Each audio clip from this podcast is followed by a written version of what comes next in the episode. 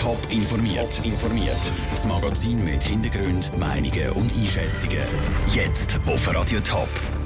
Wie sich die Schlagzeilen zum neuen Quälhof auf das Image der Thurgauer Bauern auswirkt und wie die Uströmer Parteien auf die Rücktrittswellen im Stadtrat reagieren wollen. Das sind zwei von den Themen im Top informiert. Im Studio ist Vera Büchi. Zuerst ein Quälhof in Hefenhofen, dann ein Gammelbauer in Busnang, jetzt ein Kuhdrama in Güttingen. So hat der Blick heute über einen weiteren Verdacht von Tierquälerei auf einem Thurgauer Bauernhof berichtet. Jetzt sind es also schon drei solche Fälle. Was heisst die immer wieder negative Berichterstattung in den Medien für das Image der Thurgauer Bauern? Sandro Peter. Es sind emotionale Schlagzeilen und auffühlende Bilder über Bauernhöfe im Thurgau, wo es den Tieren offenbar nicht gut geht. Solche Berichte in den nationalen Medien sieht auch der Präsident vom Verband Thurgauer Landwirtschaft Markus Husamann nicht gern. Trotzdem, einen negativen Einfluss auf das Image der Thurgauer Bauern hätte das nicht. Nein, das denke ich nicht. Natürlich ist jeder Fall, der in dieser Art auftaucht, ist für uns ein schwieriger Fall. Es ist aber auch schwierig von außen zu beurteilen, wie schlimm das wirklich steht um die Sache ist der Thurgau dran, oder?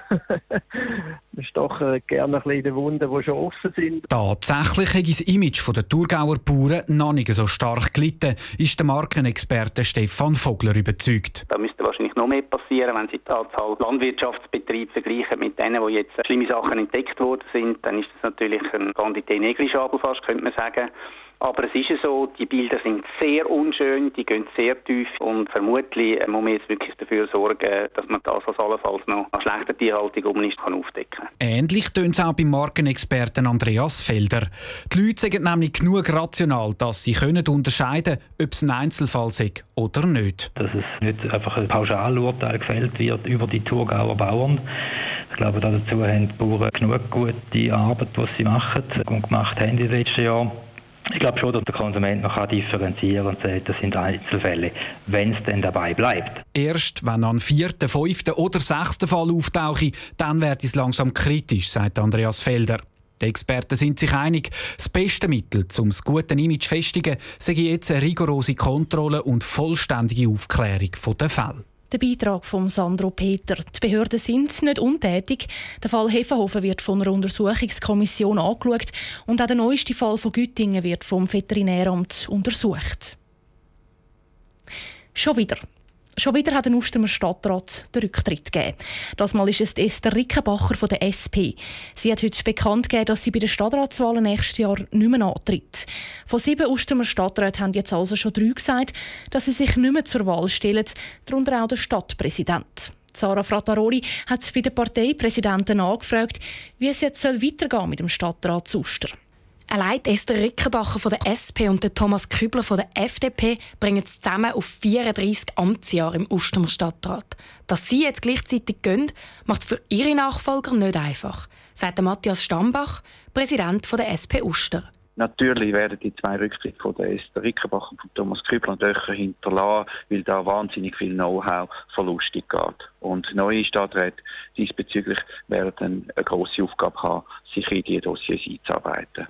Und auch der Stadtpräsident Werner Egli von der SVP wird im Frühling nicht mehr kandidieren. Trotzdem will Anita Bohrer, Präsidentin von der SVP Uster, nichts von einer Rücktrittswelle wissen. Es sagt eigentlich auch gar kein wirklicher Rücktritt, sagt sie. Die Stadträte führen ihre Amtsperiode ja ganz normal zu Ende. Wir haben sehr viele bestehende Stadträte, die schon seit ein paar Jahren im Amt sind. Und dass es natürlich klar ist, dass da irgendwann ein Wechsel kommt, dass sie nicht mehr kandidieren, dass ein Generationenwechsel ansteht das ist jetzt halt gerade bei Spanien gleichzeitig der Fall. Also ich denke, das ist auch etwas, was halt auch so üblich ist. Aber gerade der Rücktritt vom Stadtpräsident Werner Egli freut die anderen Parteien. Für den Matthias Stambach von der SP ist klar, dass sie jetzt den Angriff auf den Posten vom Stadtpräsident startet. Die FDP ist sich da noch nicht ganz sicher, wie der Richard Segesser, Fraktionspräsident der FDP im Gemeinderat Uster, sagt. Das kann ich Ihnen heute so nicht sagen. Da muss ich auch auf unsere Parteileitung und Meinungsbildung in der Partei noch verweisen, die da noch im Gang ist. Es ist aber sicher eine Option, die wir ernsthaft müssen prüfen und auch prüfen in unserer Partei. Für die SVP kommt es allenfalls auch in Frage, einen Kandidat von einer anderen Partei für das Stadtpräsidium zu unterstützen, bestätigt Anita Bohrer. Das hängt aber davon ab, wer denn auch wirklich kandidiert. Der Beitrag von Sarah Frattaroli. Ein Nachfolgeproblem haben die drei Parteien, die von der Rücktritt betroffen sind, nicht. Nachfolger stehen schon jetzt in den Startlöchern. Wer die Nachfolger sollen sein, das geben Parteien dann nächsten Monat bekannt.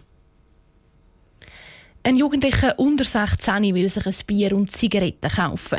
Im Kanton St. Gallen gelingt das jedem Dritten. Das zeigen Testkäufe der Fachstelle Jugendschutz. Werden bei den Testkäufen Betriebe entdeckt, die regelmäßig gegen das Gesetz verstoßen, können sie aber nicht einmal gebüßt werden. Das ist aber nicht das einzige Problem, das die Fachleute sehen. Caroline Dettling. An Dorffester und anderen Events ist das Problem am extremsten. Bis zu 70 Prozent der unter 16-Jährigen kommen dort an Alkohol und Tabak. Das hat vor allem mit den Leuten zu tun, die dort arbeiten, sagt Martina Gadient vom St. Galler Gesundheitsdepartement. Also wenn Sie einen Festanlass in einer Gemeinde machen, dann haben Sie natürlich auch freiwillige Helferinnen und Helfer, die mitarbeiten und die sind halt einfach zum Teil nicht so gut geschult, sprich, die sind nicht so sensibilisiert auf die Jugendschutzbestimmungen. Anders als zum Beispiel in einem Laden oder an einer Tankstelle. Dort würden die Angestellten besser geschult. Bei den Testkäufen werden aber auch dort immer wieder Verstöße festgestellt. Nur können die betroffenen Betriebe laut Martina Gadient dann doch nicht büßt werden. Es fehlt wirklich eine gesetzliche Grundlage, dass man die, die hier Gesetze nicht einhalten, in dem Sinn bestrafen Die fehlt. Es bleibt eigentlich nur, dass man von der Gemeindeseite her würde sagen, hey, ihr solltet da, sonst müssen wir euch drohen mit Würdepatententzug und so. Aber das ist einfach eine schwierige Aufgabe. Die Martina Gadient wartet darum auf ein Gesetz auf Bundesebene. Das Schweizer Parlament arbeitet momentan auch daran, dass die Testkäufe gesetzlich verankert werden. Top informiert, auch als Podcast. Mehr Informationen gibt es auf toponline.ch.